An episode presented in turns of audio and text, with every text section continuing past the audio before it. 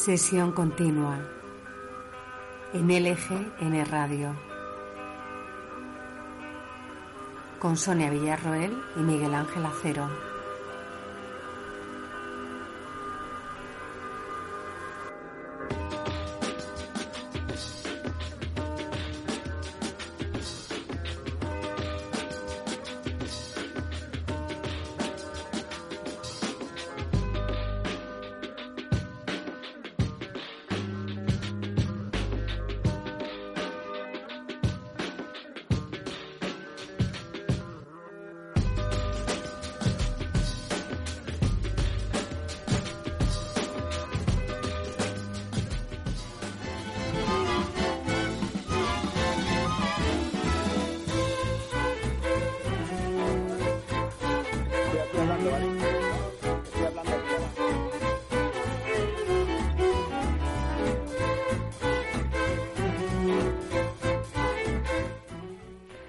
Sí, sobrevivimos al Black Friday, sobrevivimos al Cyber Monday y de nuevo es viernes y estamos aquí en sesión continua, trayéndoles muchas cosas, ya saben, de las que confortan y como diría Antonino Nieto, nos hacen un poquito más felices.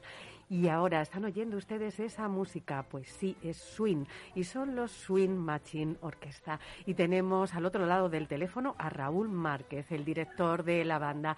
Buenos días, Raúl. Hola, buenos días, ¿qué tal estáis? Bien, muchas gracias por estar aquí con nosotros en Bueno, gracias continua. a vosotros. Bueno, traéis, este es vuestro primer disco del Swing Machine Orquesta, Paseando el Swing. Le dais una vuelta al swing con este, con este disco. Pues sí, bueno, esa es la idea, es hacer un, un homenaje al swing de los años 30-40, de las grandes formaciones de, de jazz, de las big bands míticas, a través de una orquesta de cuerdas, de los registros, de los matices que puede aportar una orquesta de cuerdas como es un Machine Orquesta. Y es, es una, eh, bueno, es una vuelta también porque hacemos unos arreglos eh, transcritos especialmente para nuestra orquesta que creemos que también es un, es un valor, ¿no? Para, pues, para la música, para que luego se puedan tocar con nuestras formaciones, ¿no? Raúl, sois 12 personas los integrantes de, de esta orquesta. Con los Bueno, tiempos... Sí, dime. Cada vez somos, cada vez somos más. ¿eh? Cada vez sois más. que otro día estábamos 15 en el escenario, sí, sí, separadísimos, claro, pero sí, sí, sí. Entonces, mira, mejor la pregunta que te voy a hacer en estos tiempos, con las crisis que hay en el sector, con los problemas que estamos viviendo con el tema de la pandemia, Mm. es casi de Quijotes, de locos, eh, un proyecto tan ambicioso y tan bonito como este del Swing Machine Orquesta y subir a 15 personas encima de un escenario. Pues eh, eh, las crisis, como, como bien decía Jorge Pardo, este gran saxofonista Ujú. de flamenco, ya tal, los músicos siempre estamos en crisis, o sea, es- estamos acostumbrados, nosotros tenemos que lidiar con lo que hay, ahora mismo hay mucha gente que la está pasando mal, pero nosotros creemos que, que hay que mantener vivo el espíritu, ¿no? Y, y, bueno, hemos seguido actuando en cuanto, en cuanto nos han dejado, pues hemos, nos, hecho, nos hemos hecho unas mascarillas y, y a medida y con las medidas sanitarias adecuadas, la producción de cada concierto ya dura siete horas, pero lo seguimos haciendo y, y- y, claro, queremos traer los bailarines de tap dance eh, con los que colaboramos habitualmente, queremos que la formación pues suene bien, ¿no? Entonces, claro, es que eso es así, somos si somos 15 somos 15 y apostamos por esto, desde luego. Raúl, tu trayectoria has eh, trabajado con músicos de muchos palos, como dirían los flamencos, o sea, desde Varas, Joaquín Cortés, Canales, pero Gerardo Núñez, eh, Sabina, Noa, Rosalén. ¿Por qué el swing ahora con este proyecto esta orquesta? Bueno, precisamente el, el- flamenco es algo que, que- es nuestra cultura aquí en España, que nos enriquece mucho, pero yo sentía la necesidad también de aprender, aprender jazz, aprender armonía del jazz, y es algo que, que tienes que, para hacerlo bien, yo creo que hay que ir al swing, ¿no? Hay que ir al blues, al swing, y en este caso yo empecé a tocar swing y, y- y al tiempo de tocar con proyectos pequeños eh, decidimos junto con Jesús Moreno ah, pues hacer este proyecto. Y, y- y es cuando realmente, cuando tocas estos arreglos para 12 voces, 14 voces, es cuando ya empiezas a ver un poco la luz. ¿no? Es cuando empiezas a entender cómo funcionan las armonías en el swing, cómo funcionan las articulaciones, cómo funciona el ritmo, el groove, las baterías, estas locas, ¿no? Que te llevan. Y creo que después de este rodaje, pues todos los músicos de la swing van a poder tocar flamenco, pero con de otra forma, ¿no? Con un conocimiento, pues que, que pueda ya enriquecer más, ¿no? Este, el folclore, ¿no? Sí, hablabais del swing, el swing que no deja de ser en el fondo una pequeña excusa, ¿no? Para para un disco en el que sobrevuelan más allá del swing está el jazz, hay una presencia, perdón, una presencia de Gershwin increíble, mm. la copla en algunos momentos con unos arreglos también eh, muy muy interesantes, incluso llegáis a tocar que es esa parte final del concierto tan tan tan loca por decirlo de alguna manera, mm. eh, esos ritmos gitanos, balcánicos, esos gypsy que recuerdan un poco a la Cochani Orquesta, ¿no?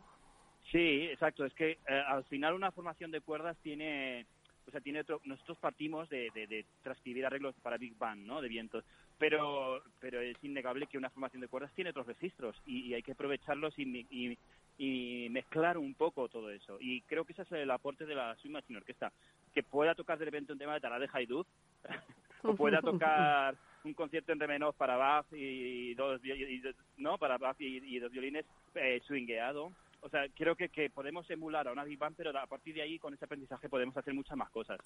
Y, eh, y, bueno, creo que el siguiente trabajo será un proyecto dedicado a la, a la música que había en España en los años 60-40, que ahí es donde va un poco la copla y donde va un poco los fandangos, swing. O sea, se puede nos podemos nutrir de muchos estilos y podemos construir muchas cosas con esta formación. Sí, hasta el punto de, el, otro día en vuestro concierto de, presentación, tocasteis ah. estas piezas de, de, copla, sobrevolaba por allí un poquito la, falsa monea, pero eh, sobre todo fue muy llamativo que hablabais de piezas eh, quizás un poquito inéditas o desconocidas, ¿no? También hay un trabajo de investigación, de recuperación. Exacto, sí, nosotros nos gusta mucho eh, esa época, ¿no? Los años 30, 40. En España había antes de la, de la guerra civil había muchas formaciones ¿no? de eh, big bands eh, en Madrid y, más en Barcelona todavía. Y luego un poco pues, eh, pues, al terminar la guerra pues esas formaciones se quedaron acompañando a, copleras a grandes copleras que está muy bien pero a escondidas os diré que hacían discos de jazz. Y esos discos no están no se no se ven no se escuchan. Entonces hemos buscado en la biblioteca nacional en archivos poco inéditos y hemos sacado eh, esos arreglos originales y, un compositor como tan excelente como Javier Luna nos los ha arreglado para esta formación. Y entonces creemos que eso también vamos a dejarlo para que el público diga, ¡ostras! Años 40, España, ¿qué es lo que había aquí? que, y eso tiene, tiene mucho valor, claro hacéis un recorrido muy, muy internacional, partís de, esa, de esos años 20, de esa Belle Époque, hacéis ese homenaje 20, 30, años 40, pero no hay que olvidar que el swing fue perseguido, por ejemplo, por el régimen nazi. Fue, estuvo prohibido en Alemania durante los años 30. Bueno, estuvo prohibido, pero bien que les gustaba escuchar a Django Reinhardt en sus fiestas. o sea que, quiero decir, que a todo el mundo le gusta pasárselo bien. Y, y, en concreto me consta que, que, escuchaban Manús, o sea, que, que, que, que, de hecho hay músicos que se salvaron tocando eh, las fiestas estas, ¿no? Entonces, bueno, eh, en España sí pasó eh, que se perseguía, que no, que no gustaba la música negra, ¿no? Eh, pues eso, en la posguerra, ¿no? Y, hay escritos y hay censuras que, que os podéis llevar las manos a la cabeza ah, pues diciendo que no, que es una música infernal, que no. Pero claro, todos los músicos que tocaban aquí querían tocar música jazz y música negra, porque es que era brutal, ¿no? Entonces, bueno, al final la, la, razón pues pues llegó, ¿no? Y, y, se hizo y se hizo la música del jazz, se hizo pues bueno, empezó a sonar, ¿no? Raúl, esta música, dices, ¿no? Esta música infernal del, del swing, es verdad que durante mucho tiempo estaba, vamos a decirlo, ¿no? Perdida en la escena, pero de unos años no demasiados atrás a, aquí, a estos tiempos, hemos visto, por ejemplo, aquí en Madrid, cómo nacían escuelas de swing, de aprender a bailar el swing, cómo veíamos que en fiestas como en el 2 de mayo, en Malasaña, se volvía, ¿no? A hacer sesiones de baile, de swing en el Círculo de Bellas Artes con la famosa fiesta de carnaval. Hemos visto orquestas de swing también tocando. ¿Por qué crees que, que se ha vuelto a resucitar, digámoslo así, ¿no? A ponerse tan de moda el swing en los últimos años. Bueno, yo creo que ha habido una desconexión de la música de jazz con el público eh, general y el swing tiene todo lo contrario, ¿no? Tiene el invitar a bailar, el, incitar al baile, eh, pues hace que, que, todo el mundo quiera participar. Tiene un ritmo muy pegadizo, como más sencillo en principio de entender y más sencillo de llegar a todo el público. Y creo que se ha hecho uso de eso. Eh, y es, para mí es fantástico porque, porque acerca a, acerca a esta música tan rica pues muchísima gente. Y en concreto pues no sé los, los, americanos creo que lo hicieron muy bien. Inventaron un estilo en el que todo el mundo podía estar dando brincos mientras escuchaba la música. A ver ahora pasa mucho mucha de la música que se hace ahora es para bailar. Pues en aquel momento funcionó muy bien no y la gente necesitaba después de las guerras moverse y, y, y, y llenarse de alegría y bueno creo que, que, eso ha sido un poco lo que el boom no eh, pero por otro lado creo que, que, bienvenido porque a todos nos enriquece tocar este estilo, o sea, investigar en este estilo y a partir de ahí a construir y hacer un nuevo swing, ¿no? Fusionarlo con lo que hay ahora, hacer versiones dentro de estos estilos de los temas que nos gustan y de, pues eso, de temas que, estamos rebuscando como nosotros. Hasta el punto de que el otro día en vuestra presentación fuisteis capaces de poner a bailar a todo un auditorio sin levantarse del asiento. Aquello fue tremendamente meritorio. Además, un concurso que ganó uno de los vecinos de allí presentes. Sí, sí, sí, un señor que le gustaba muchísimo la música y que, bailaba con los brazos a la misma maravilla. Sí, sí, es más, si no, si, hubiera, si no le hubieran permitido las normas pandémicas, se hubiera animado a subir al escenario. Ellos, además de ser 15, 15 músicos, llevan dos bailarines, un bailarín de claquet y un bailarín de baile latino. Bueno, sí, el bailarín de baile latino era un espontáneo, ¿eh? lo que pasa es que lo hizo tan bien que igual lo fichamos. o sea, es un compañero, un compañero de un amigo nuestro, ¿no? Y pues a veces se sube a bailar el último tema porque le gusta, pero sí, es verdad que hizo unas posiciones imposibles, ¿eh? De, de... de emular ahí, ¿no? De emular, sí, sí. Raúl, eh, dentro de la banda, todos estos integrantes, ¿no? Que mencionaba Miguel Ángel que hablábamos antes, la procedencia es de Cuba, de España, de Honduras, de Argentina. ¿Cómo trabajáis, cómo os fusionáis, ¿no? Todos los músicos con vuestras referencias, con vuestros orígenes que venís de, de, puntos diferentes y confluís todos aquí en este proyecto del swing. ¿Cómo es ese trabajo? Bueno, el, trabajo al final es sencillo porque la música es la que hace un poco de canalización, ¿no? La que hace que, todos nos entendamos. Pues mm, la mayoría de los músicos de violín hemos estudiado clásico, a partir de ahí nos entendemos. Pero es verdad que luego cada uno con esas influencias, pues por ejemplo la, la escuela de Cuba eh, en violín es una, es una escuela riquísima, o sea, que son unos eh, son unos musicazos. Entonces Aldo, por ejemplo, eh, violinista cubano, eh, sabe muchísimo jazz, o sea, él estudiaba clásico a la vez que estudiaba jazz porque lo tocaba en los pasillos con sus amigos, entonces eh, ahí se estudia todo junto y, y claro, es, es, interesantísimo porque puedes aprender de cada músico, ¿no? Cada uno viene con sus influencias y con sus conocimientos, o sea, que eso que siempre enriquece, ¿no? Raúl, hemos hablado varias veces de, de vuestra presentación del, del otro día, eh, un auditorio lleno con con un público volcado. Vosotros estáis muy ligados al barrio de al barrio de Aluche. Si no recuerdo mal, ensayáis allí en el en el Centro Cultural Salamontiels. Si no, si no estoy mal informado, si no estoy despistado, eh, hay un vínculo con, con, uno de los barrios eh, obreros más importantes de, de Madrid. Al final, esa cultura de barrio trasciende más allá de lo local, ¿no? Al final, esa cultura de barrio, mantenerla viva implica el poder llegar a cosas tan globales como, una, como es el swing, una música tan universal. Sí, o sea, nosotros ensayamos allí desde, desde el principio porque nos brindaron la oportunidad, ¿no? A través de, de pues, Jesús Moreno, que, fue eh, también el fundador de la, orquesta, eh, pues el Centro Cultural Sara Montiel nos brinda la oportunidad de ensayar todas las semanas, los miércoles incluso hemos hecho ahí masterclass, abiertas al público, hemos pensado también en abrir los ensayos al público. Al final creo que eso también enriquece al barrio, ¿no? Y, y, cuando podemos pues colaboramos, ¿no? Y tocamos allí en, diferentes propuestas, ¿no? Que nos hacen.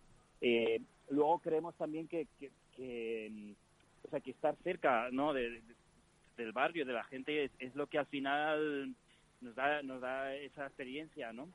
De continuidad, ¿no? Vamos, que sí que tenemos que o sea tenemos que tenemos que, seguir y conocer dónde estamos y a partir de ahí pues, construir nuestras giras y nuestros proyectos ¿Cuáles son los siguientes proyectos, eh, Raúl, ahora que lo hablas? ¿Cuáles son los siguientes pasos de, baile que van a dar Swing Machine ah. Orquestra? Pues el siguiente espectáculo de Melodías Prohibidas, que es este que estamos contando, que es un homenaje a las a las grandes eh, orquestas de los años 30-40, esa época en la que no había mm, discos y estaba todo el mundo tocando a todas horas, ¿no? El Pasapoga, en la Sala Gran Casino, en Madrid, en, en Casablanca, eh, en Florida Park, y ya estaba, ahí ya había algo, ¿no? Todo eso, ese homenaje queremos como que vuelva a esa época de las de las de las grandes noches de baile, ¿no? Y las, las batallas de Big Bang y, y ese es el espectáculo que estamos preparando ahora. Lo, eh, empezaremos a grabar seguramente pues, a mediados del año que viene y, lo lanzaremos.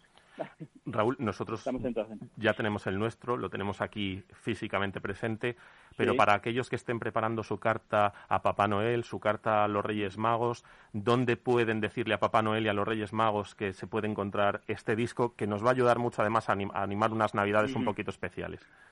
Pues eh, el disco se puede adquirir en nuestra web swingmachineorchestra.com eh, ahí, ahí se, se, puede comprar y bueno, yo creo que os gustará porque está hecho con mucho cariño y os recomiendo que escuchéis el Mambo número 8, nuestra versión de Mambo número 8 de Pérez Prado, que, que sí, que todos los niños eh, todos los niños han aprendido a contar con, con, el, Mambo. Así que estará, sentará muy bien estas Navidades. Pues eh, Raúl, ha sido un placer, un placer pues, conocer el otro día este nuevo trabajo y desde aquí, mm. bueno, lo que ha dicho Miguel Ángel, a todos nuestros oyentes, ya saben, en esa carta navideña, a pedir este disco paseando el swing y a seguir. El otro día, además, es verdad que se volcaron mucho en el, en el concierto con la idea de no sabemos cuándo volveremos a poder eh, tocar, pero bueno, aquellos que tengan ocasión de verles en directo, que no se lo pierdan.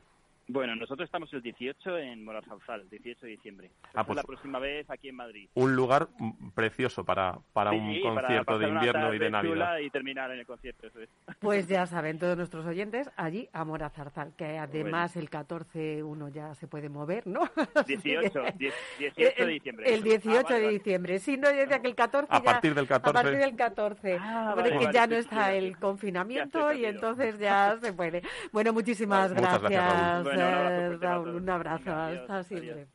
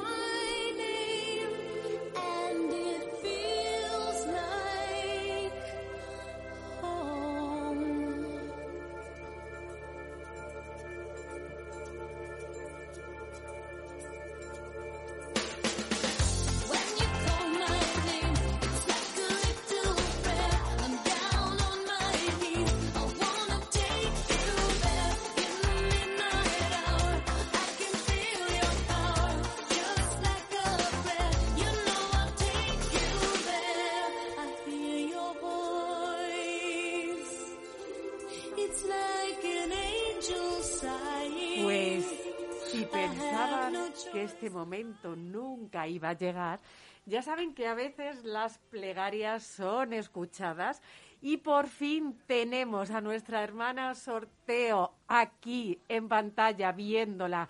Hermana, eh, qué, deleite para nuestra vista y para nuestros oídos verla y oírla. Gloria, Gloria, alabado sea. De todo, guapísima, está usted guapísima. Guapísima está. ¿Cómo ha ido la gira? ¿Ha terminado ya con los muchachos? Muy bien, muy bien, los muchachos son estupendísimos. Se han rehabilitado bastante todos, por lo cual es una mejoría para todos, una alegría para, para, el convento ¿no? y para el coro. Ya este año van a entrar nuevos chicos, eh, no sé lo que me espera, rezad mucho por mí, pero ha ido muy bien, muy bien, muy bien. Muy bien. muchísimas gracias por acompañarme en este viaje. Hermana, parece que alguien... Bueno, he cortado. No, no, no, no, no yo le iba a preguntar. Hermana. ¿Se va usted a animar a cantarnos un villancico en el especial del día 18? Ay, yo me iba a, iba a arrancar ahora. ¡Ah! a mí me tocan las palmas y yo me vengo arriba. Y se conoce. pues como la telemaratón esa que hacían Ramón Chu, ¿no? Ramón Chu hacía el telemaratón, ¿no? Y con el Inocente Inocente. Yo puedo hacer de Miguel Onchu, sí. Sí, sí. claro, y las estrellas cantaban, las estrellas cantaban, pues, pues, pues sí, que ya me pediréis temas. Tema sí, sí, Hermana, porque una que está volviendo a cantar, al final hablábamos, Britney, otra de nuestras incondicionales que nos gusta. Eso es una maravilla. Yo es que ya sabéis que entre folclóricas nos apreciamos mucho Pero es que, claro, el otro día hablamos de Britney, Free Britney, no olvidemos pero es que fue su cumpleaños y en vez de esperar regalos que hizo ella, nos dio un temita nuevo. Empieza lento, luego ya más alegre. Pero es verdad que está grabado en el 2016 porque el padre todavía no deja, no deja ahí, no suelta, Claro. no suelta. Le iba a preguntar Pero que estaba es castigada. Sí, sí, le iba a preguntar, hermana, ya está, estaba castigada por su padre, sin cantar, ¿no? Mira, ¿eh? El padre de Britney me tiene muy, muy enfadada. Nos debería tener a todos porque es indignante que esa muchacha ya... Pues pasó un año muy malo, se rapó la cabeza, eh, le dio a la prensa, sí. ¿Queremos a Britney libre? También, que le deje ya, que la deje ya en paz, que haga sus cosas, que ya es adulta. Ya está bien, ya está bien. El padre la tiene muy castigada, pero ya, ya le vamos a... Hermana, a hablando de adultos y de castigos, a lo mejor ha habido algunos que sus padres también les han castigado, que son estos señores que se han visto involucrados en una orgía y que al final había orgías rivales, que ahora ya la gente no hace lo de bandas rivales, es orgías rivales. Esto, hermana, ¿usted lo ha leído esto? Eso es una vergüenza, es una vergüenza muy grande. Yo no sé cuántas veces me, me he sentiguado ya porque es, es que no, no se puede. ¿Pero ¿Qué orgías? ¿Pero qué hace la... Bueno, iba a decir la juventud, pero es que que la orgía del río. Y luego encima dice que es que se han chivado los otros. Y luego mira, porque luego a él le gusta mucho criticar a la gente. Ahí, eh, de todas formas he leído que en, que en Bélgica se dan muchas de estas cosas. ¿Vosotros habéis ido? Sí, yo debo contarle, hermana. ¿Cómo que sí? ¿Cómo que sí? No, no, a mí para lo de las orgías nunca. Para lo de las orgías nunca me llaman. Yo creo que esa, haz alguna foto mía desnudo ha circulado por ahí para decir, a este no le llaméis. A- a- lo que sí que puedo contar, y esto es verídico, de mi pandilla de Valladolid hay uno de nuestros buenos amigos, Bruno, que él hizo carrera diplomática. Él ha pasado por varios países, incluso llegó a estar en Venezuela y demás, pero básicamente su carrera la ha desarrollado en Bruselas. Todos los amigos de la pandilla estaban deseando ir en algún momento del año a Bruselas porque estar allí unos días con Bruno implicaba de todas las noches había una fiesta, pero claro, cuando ellos decían, jo, con Bruno hemos estado en una fiesta el lunes, otra otra el martes, no sabíamos que eran orgías, vamos, o si no, hubiera habido palos por ir. Eso no lo contaban, no, no, no, no. Hay que decirle, hermana, que en los años 80-90 había una fiesta muy famosa que se llamaba la Fiesta de la Luz en Bruselas, donde uno entraba en una discoteca y cuando se apagaba la luz, aquello era cada uno lo que quisiera hacer. Entonces, yo creo que son países, pues, Cuando entra por la vidriera y me ilumina. ¿Verdad? Yo me estoy acordando del, del pobre Joa. Joa es un gran amigo nuestro, que es probablemente el mejor intérprete que haya en Bélgica. Él trabaja mucho con las instituciones de allí de, de Bruselas. Eh, su empresa es Colingua, muy recomendable para todo el mundo. Me imagino al pobre Joa intentando traducir allí a todo el mundo, corriendo de un cuarto para otro. No, no, no, no, back no, no, back no. Madre mía, madre mía. Eso es... Al pobre. Por lo menos que tuviesen cuidado y que llevasen protección. La mascarilla, porque otra cosa. La mascarilla, qué poca vergüenza. Que yo, mira, escandaliza viva estoy, escandaliza viva. Hombre. Luego, no, luego dice lo contrario, pero ha dimitido y todo, claro. Hombre, no es para menos, pero si hasta la pobre Tamara, que hablábamos el otro día, ha salido pe- pidiendo perdón porque se saltó la cuarentena para ir a cenar aquí con su churri. Pero es que es tan bonita, ¿ves? Es que, ella- es que por eso es amiga de aquí. Es que ella es así de sensata, es sencilla ella. Ella es muy sencilla, muy simple, muy llana de la calle. Y ella, pues, habrá pensado que no está bien. También es verdad que es porque le pilló la prensa. Claro. Pero, que le honra muchísimo y, y mira, oye, Tamara, aquí sí que se puede venir. Aquí tenemos todas las medidas en el convento de, de, de protección, pero, pero que no vaya más pena. Hombre, hermana, ahora, ahora no sé cómo verá ella la austeridad del convento, que se ha comprado un piso de un millón y medio. Sencillito, sencillito. Bueno, mm, Para meter a los pobres. Eso es verdad. Igual va a meter a gente allí a vivir a ayudar que no tenga casa. Es que nos gusta mucho hablar sin saber. Eso es cierto. Es que habría que ver, oye, ¿qué, mm, ¿eh? Pues oye, igual mete a gente a casa y es muy buena, es muy buena gente, muy buena chica. Ya diré, si viene por aquí, ya le diré que me invite unas pastas o algo y que me enseñe. Yo le, le he comprado un cuadro para que lo vaya decorando. Una- Ah, mire, muy bonito, hermana. Oye. Sí, porque yo creo que esto le va a ir muy bien. Es que, es que si sale el cuadro, no salgo yo. Eh, porque creo que eso, eso o sea, con tanta pared, con tantos metros cuadrados, mucha pared tendrá. Entonces, le, un recuerdito así muy sutil eso, un, un cordero de Dios. Pues mire, eso es precioso, le va a encantar, seguro que buen gusto Tiene tiene. Una calidad extraordinaria, ¿eh? Sí, sí. No como, no como algún nuevo ceomo que hay por ahí, que empieza la gente a restaurar, empieza la gente a restaurar, se nos va la manica. Es que la gente se mete a lo que no sabe. Hermana, usted que es de muy buen gusto y que además usted es muy moderna, porque es muy moderna. Ayer estuvimos con una muchacha muy simpática que a usted también le gusta mucho, que presentaba su marca de ropa, que lo habrá oído usted, las sudaderas que ha hecho Soraya con esa marca que se llama Chochete. ¿Usted va a pedir una para Navidad, hermana? ¿La ve usted aquí con el hábito o no se ve? No me veo yo con el chochete aquí en el hábito. No. Eh, es curiosa la palabra, ¿eh? Cuanto menos. Es curiosa. Que yo por mí muy bien normalizar todo y esas cosas, pero bueno, voy a ver cuánta gente lo veo por la calle. Yo solo le deseo a Soraya que le vaya muy bien eh, con la marca, que además está inspirada en su niña pequeña, que es una preciosidad de, de bonita. Pero bueno, veremos a ver cuál es la segunda línea que sacan. Si la primera ha sido Chochete, esperemos que saquen una segunda. La, no, no lo voy a pensar. la segunda- mucha suerte porque seguro que son cosas preciosas y estupendas. Esperemos que la segunda no la saquen cuando tengan al niño. Pues ahí va, ahí va.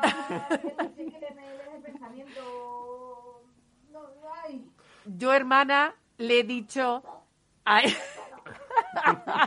Yo le he dicho a Miguel Ángel que como propósito de Año Nuevo tiene que intentar ponerse el modelo de la falda que le va a regalar usted, que él dijo que se le iba a poner con la sudadera de Soraya de Chochete y hacer un programa especial así. Sí, y había... Ser un influencer desde luego. Absolutamente. Con ese estilismo, con esos looks, tú vas a ser un referente de moda, te lo digo, ¿eh? No, en realidad mi intención es que todo este mundo de los influencers, las redes sociales y demás, a mí me sobrepasa un poco. Mi, intención como buen trotskista es el, de- el, el, el entrismo. O sea, me voy a meter ahí para acabar desde dentro con el sistema. Sí, sí, sí, sí, sí, sí. Que conste que ya llevo mis calcetines navideños hoy, ¿eh? A mí no me toques la Navidad, que yo si no fuese porque es el cumpleaños de mi jefe, a mí la Navidad no me gusta. Ay, hermana. Qué disgusto le va a dar a, a Miguel Ángel con eso. Sí, sí, sí. ¿Cómo? ¿Que a ti te gusta? Me encanta. Mi época preferida del año sin ninguna duda. Pero por qué, hijo mío, pero por qué. Por- Qué necesidad, ¿no? ¿Qué necesidad? ¿Tú qué te vas a Vigo a ver las luces también? ¡Uh! Es verdad que van a acabar con el suministro eléctrico en Vigo, hermana. ¿Qué ha pasado ahí? Van los fusibles. En mi casa eso saltaba. Eso saltaba. Que si yo aquí en el convento enchufamos el microondas y un radiador a la vez y salta. Pues yo no sé en Vigo. Es que este alcalde es. Oiga, hermana, y hay una cosa que no podemos acabar esta conexión tan maravillosa con la noticia de esta semana, que ha sido el anuncio que ha hecho Ellen Page. Elliot. Elliot, es verdad, Oh. ahora es Elliot. No me acordaba. Sí, sí, sí, sí. Es Madre mía. noticia porque además él ha sido muy libre, muy valiente y eso aunque ya sabéis que algunos de mis compañeros de profesión pues no lo aprueban mucho, yo sí lo apruebo. Y a mí me parece estupendo que este actor, que es, es, es, es bonito cambiar ahí la cabeza, ¿eh? que ha hecho tantas cosas y que es buenísimo, porque yo, mi- a mí me gusta mucho lo de los sueños, esto, lo de origen, de Christopher Nolan, y me gusta mucho Ju- Juno. Juno, Juno, cosas. maravillosa, Pues sí, sí. Muy valiente y yo creo que va a abrir la puerta para que muchos muchachos y muchachas trans puedan salir, decirlo y ser más libres. Y cuando una persona es libre, esto es una alegría. Pero hermana, esto es un poco extraño, ¿no? No sé si es fruto de la sobrepoblación, que al final Dios, como tiene que producir en serie y, de esta manera tan estajanovista, al final parece que como que se, se distrae un poco a la hora de ponernos el alma, ¿no? Como que no termina de, de apretar los tornillos y andamos todos un poco desnortados, ¿no? Eh, no se equivoca y donde tenía que ser un chico, pues una chica y, y bueno, pero mira, aquí está el hombre, el ser humano y las seres humanas para mm, arreglarlo, arreglarlo aquí en la tierra. Además, Pues ya, pues, Como dice usted, hermana, hay una cosa buena de vivir en este momento, que es cuando uno puede salir y decirlo, ¿verdad? Libremente. Esto es como, bueno, hace poco hablábamos también del tema de los malos tratos. Antiguamente la gente comentaba, fulanito le da mala vida a su mujer y ahora se puede salir a decir ya condenar y en este caso es igual. Antes todo esto, la, la orientación sexual y cuando no seguías el cauce que estaba marcado, tenías que vivir ese drama interno, ¿verdad? Y quedarse ahí. Y son muchas vidas las que se perdieron tristemente, y gracias a Dios, a su jefe, hermana, a los tiempos que vivimos. Y a la lucha de mucha Y a la lucha de mucha gente, ¿verdad? De mucha gente. Un poquito de fe en la humanidad, primero, y, y, o segundo, no lo sé, y en el de arriba, que, oye, que es mi jefe y está pues hermana, muchísimas gracias a usted por estar aquí este viernes, por darnos esta alegría aquí para, para nuestros ojos. Y bueno, si no quiere cantar usted un villancico, pues cántenos una copla o una de Britney, hermana. El villancico, resérveselo para el 18, nos va informando por bajo cuerda, ganando algún mensajito y demás, por si hay que hacer un poco de golpeteo percusónico en la mesa del estudio. Exacto, un Ricky Uy, arte, uy, arte, este nuevo Z tan gana ¡Ay, ay! Un riquitrao, un riquitrao, ole, ole. Venga, que ya me quedo toda la semana así, arribísima. Venga, denle una vuelta. Un beso muy grande, hermana. Hermana, a seguir bien. Seguimos.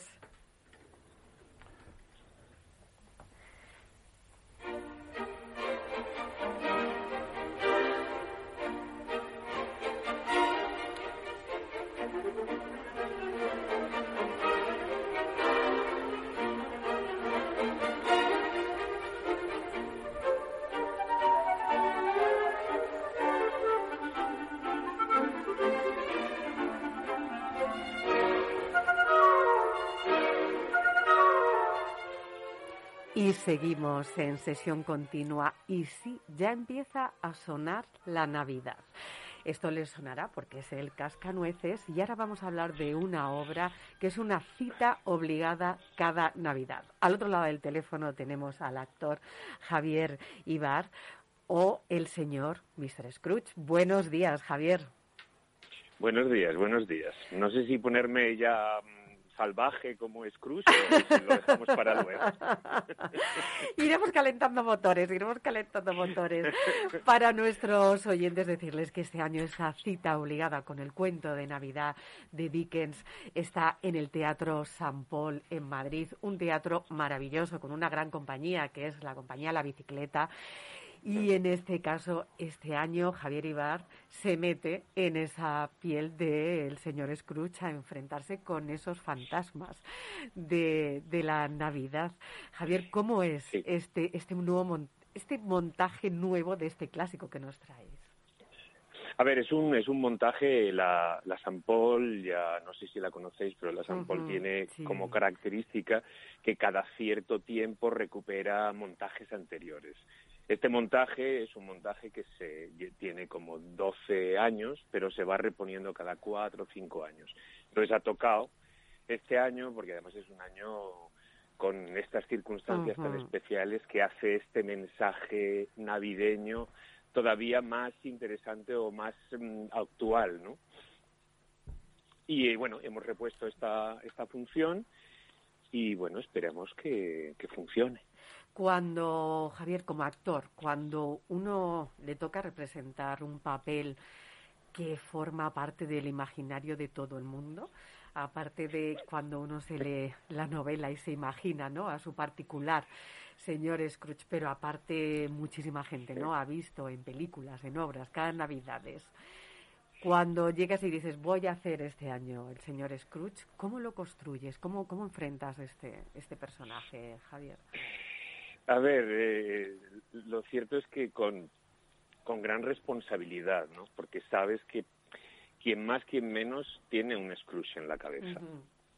Entonces, como es imposible contentar a todo el mundo, pues primero hay que contentar a la directora, en este caso Ana María Baudeguer, que, que, es la que tiene claro qué es lo que quiere transmitir y cómo lo quiere transmitir, y luego pues incorporarlo de manera que a mí me resulte mm, digamos, orgánico, ¿no? Que es una palabra que utilizamos mucho los actores. Es decir, que, que, que yo entienda al personaje y el personaje se manifieste a través de mí.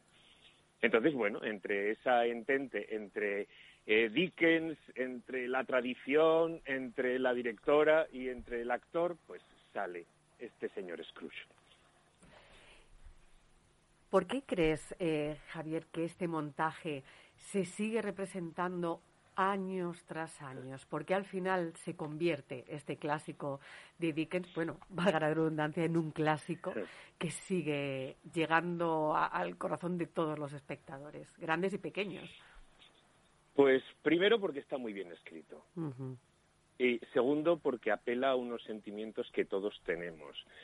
En el fondo apela a, una, a un sentimiento universal que es la justicia, ¿no? Es decir, la gente que tiene mucho tiene que compartirlo. Una vida entregada solo a la acumulación de riquezas no es una vida. Como acaba diciendo mi personaje, lo único importante es el amor que hemos dado y recibido. Todo lo demás, pues todo lo demás son cuentas, contabilidad y tal. Pues sí, claro que se, claro que se vive mejor con dinero, pero lo más importante es lo que sientes. Y en esas fechas, sobre todo en este año en el que muchos vamos a echar mucho de menos a nuestra familia, porque no vamos a poder viajar o porque vamos a poder viajar poco, no vamos a poder reunirnos todos y tal, pensar en eso, ¿no? Pensar que el amor que damos y recibimos es lo que realmente nos hace personas y lo que realmente hace que merezca la pena vivir en este mundo, pues es un mensaje que no está mal recordar de cuando en cuando. Javier, habéis hablado de los conceptos universales del, del cuento de Navidad. Dickens era un escritor, un literato, que es verdad que trataba temas eh, muy sociales en su literatura, describía realidades que, bueno, tenían un, fondo muy social, pero son temas, tú lo has dicho hace un momento, de una enorme carga de actualidad, ¿no? O sea, él habla de la pobreza, habla de las diferencias, habla de la acumulación que decías hace un momento, del trabajo, del concepto de trabajo, del exceso de, trabajo, de las relaciones familiares también, ¿no? Bueno, de, las perspectivas de la amistad también, ¿no? De la solidaridad, eh, plantea temas que, parece que, están escritos hoy. Sí, sí, es que todo eso está allí y estamos hablando de hace 200 años. ¿Sabes? Es decir, que estamos hablando, eh, el cuento de Navidad es de 1840 y algo, es decir, faltan 20 años para que cumpla 200. Entonces, y sin embargo, ahora estamos viendo, evidentemente no es lo mismo, es decir, la situación de la Inglaterra victoriana es, mm, era bastante más fastidiosa porque había niños que estaban trabajando, ah, que ahora efectivamente en el mundo, en nuestro mundo contemporáneo occidental, los niños no trabajan. Es verdad que en el tercer mundo esto sí, sigue sucediendo y que no son temas que debamos olvidar, pero digamos que directamente ya no sufrimos eso, no sufrimos esa pobreza en las calles, pero estas crisis sucesivas que estamos teniendo, claro, nos hacen preguntarnos, mm, ¿realmente es posible que volvamos a vivir lo que se vivió entonces? ¿Y de verdad no podemos evitarlo? ¿De verdad con nuestra propia actitud, con, con cómo nos enfrentamos a la situación que vivimos, de verdad no podemos cambiar algo? ¿O no podemos intentarlo? Y es de eso de lo que nos habla el cuento de Navidad. Es decir, que si tú haces una si, si tú tienes la voluntad de ayudar a los demás, probablemente encuentres la manera de hacerlo. Javier, es una obra, eh, lo habéis hablado al principio, Sonia y tú, eh, hiperrepresentada en miles de versiones. En cinematográfica, la hemos visto incluso con los teleñecos, los Muppets, la hemos visto en teatro, musicado, no musicado, eh, en, muchas versiones grandes actores del cine y del teatro han pasado por ese señor Scrooge que probablemente sea uno de los personajes más importantes de la literatura, perdón, de la literatura universal. Eh, más allá de esa universalidad, de esa eh, de esa obra que siempre tiene vigencia y que siempre funciona, ¿no? Parece que es igual que el concierto Año Nuevo, está el cuento de Navidad cada, cada, cada periodo de fiestas. Yo quería preguntarte por el público. El otro día en vuestro estreno el, el teatro estaba lleno y el público, es cierto que vosotros hacéis un trabajo tremendamente serio, muy bonito desde el punto de vista estético, desde la que suena la música en el primer momento, está todo el mundo absolutamente centrado en la obra, pero hay una, una, una perdón, una, universalidad del público. Es decir, más allá de la obra, el público sigue acudiendo y sigue llenando el teatro para ver el cuento de Navidad. Sí, sí, sí. Eh, lo cierto es que eh, tengas una idea previa o no tengas una idea previa, es difícil no tener una idea previa de un clásico como este. Eh, cuando ves la función, el mensaje llega. El mensaje lo entendemos. Es no quiero ponerme ñoño, pero es, que, es que llega directamente al corazón. Entonces lo ves y pero hasta me acuerdo de gente que me hablaba, ¿no? De, sus padres, sus tíos, sus no sé qué. Dice, es que mi tío ha salido llorando. Sí, por eso te... Porque... Perdona, Javier, sigue, continúa, perdona. No, no, porque eso es, quiere decir que, que, que, es un mensaje que toca. Sí, sí, y, y, está muy bien que, que, este mensaje toque. Te preguntaba por eso, porque además el Teatro San Paul, que es un teatro eh, que tiene una orientación hacia el público juvenil, en la representación se pudo ver varias generaciones, hasta tres, cuatro generaciones eh, durante la representación. La obra trata temas muy delicados, muy de adultos, en el caso de la muerte, ¿no? Por ejemplo, de una manera muy directa eh, se, trata, se trata ese concepto. En cambio, por ejemplo, en las generaciones más jóvenes no hay ni, un solo momento en el que se desconecten o empiecen a, digamos, eh, hacer ruido porque están un poquito en una fuera de onda durante la, obra, durante la representación, sino que hay un momento, siguen igual de concentrados que en las partes más festivas de la obra. O sea, al final todas esas generaciones atienden a esos conceptos universales que se tratan de una manera muy directa, ¿no?, en la obra. Sí, sí, yo creo que a veces tendemos a subestimar a los niños. Y eso es un, eso es un error. Los niños son capaces de entenderlo todo si se lo explicamos bien. Entonces, eh, conceptos como ahora parece que a los niños hay que protegerlos completamente y no enfrentarles al hecho de la muerte. Pero, ¿qué sucede? Sucede que cuando se encuentran con una muerte realmente no saben cómo interpretarlo, ¿no? Y entonces, decir, no es malo presentarlo, sobre todo como se presenta aquí, ¿no? No es malo presentar los temas siempre y cuando se presenten con, con elegancia, con eh, precisión y con amabilidad, ¿no? Con amor. Y yo creo que esto es lo que se hace aquí en la San Paul con este, con, este tema. Javier, tú que has pasado, bueno, eres actor, cantante, guionista, escritor, tienes novela, compositor, eres un hombre del renacimiento, como... Bueno, digamos que... digamos que se hace lo que se puede. Has pasado por musicales como Los Miserables, My Fair Lady, El Hombre de la Mancha. Es cierto que muchas veces cuando uno habla de teatro infantil o teatro juvenil, parece que se le considera muchas veces casi como un género menor. Cuando dices ah, que es una obra de teatro infantil, cuando uno llega a un teatro como el San Paul y ve los montajes que se hacen en el teatro San Paul, se ve que estamos hablando de teatro en mayúsculas. ¿Por qué crees que, que muchas veces pasa esta concepción a veces un poco peyorativa hacia el teatro infantil o juvenil? Pues hombre, eh, fundamentalmente por desconocimiento. Porque por el Teatro San Paul, mm, no, no yo, han pasado actores que han estado que, han, que estarán y que, y que han, estado en la Gran Vía, en Broadway, que han, estado, o sea, que han trabajado por todo el mundo en el, en el musical y en el teatro, digamos, convencional de texto. Entonces, no es, no es el teatro infantil, es quizá, y me atrevo a decir sin, sin romper lanzas, quizá es cómo se hace el teatro infantil. Y entonces, no, la, la sala San Paul hace teatro infantil de manera seria y concienzuda.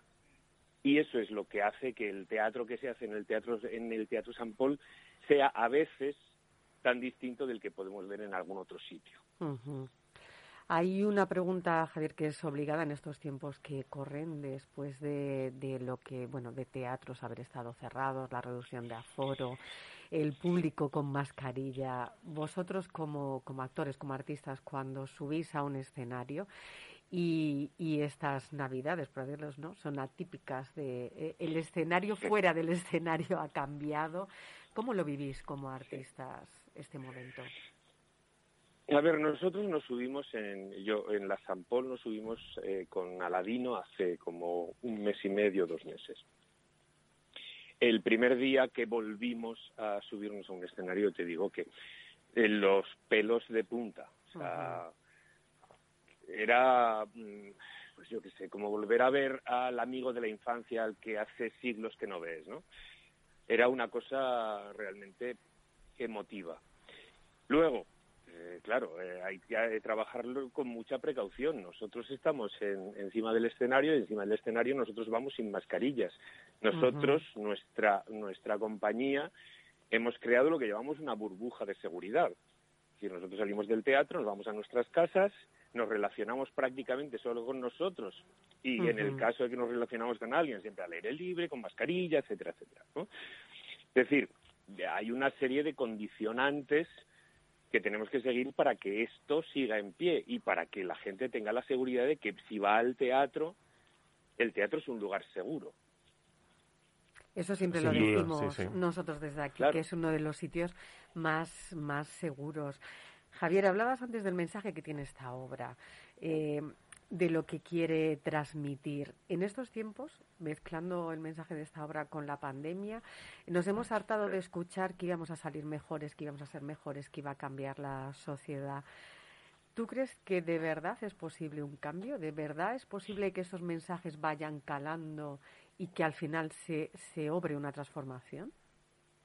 Yo creo que sí, pero es que, eh, ¿sabes? No solo en estas circunstancias, en todas las circunstancias, digamos que el ser humano está siempre luchando entre, hablemos, ¿no? De las tendencias, comillas, comillas, buenas y las tendencias malas, ¿no? Es decir, siempre estamos, siempre el ser humano está sometido a tensiones. Es verdad que actuar bien muchas veces es más difícil que actuar mal, pero lo que dice esta función y yo creo que el mensaje que nos puede servir para esta pandemia es que lo que necesitamos es la voluntad de hacerlo. Si queremos salir mejores, saldremos mejores de esta pandemia. El problema es que nos dejemos convencer por quienes quieren que salgamos peores. Pues una de las cosas para salir mejores y sobre todo para tener un día fantástico y para comenzar o seguir las navidades con un plan navideño estupendo es ir al Teatro San Paul a ver este cuento de Navidad. Estáis hasta el día 10 de enero, estáis toda la Navidad, Javier. Estaremos todos los fines de semana y, durante las, las fiestas navideñas, lo que son las fiestas, estaremos prácticamente todos los días. Bueno, casi hay, hay más programación, no solamente estábamos nosotros. pues, Pinocho y hay alguna otra cosa. E incidir de nuevo en que además el personal del teatro, desde que uno recoge las entradas hasta que se produce la salida, abriendo por los dos laterales del teatro para que sea escalonada y repartida, tienen un esmero extraordinario en que las medidas de seguridad, las medidas higiénicas y sanitarias se respeten y se puedan llevar a cabo. Así que no se la pierdan.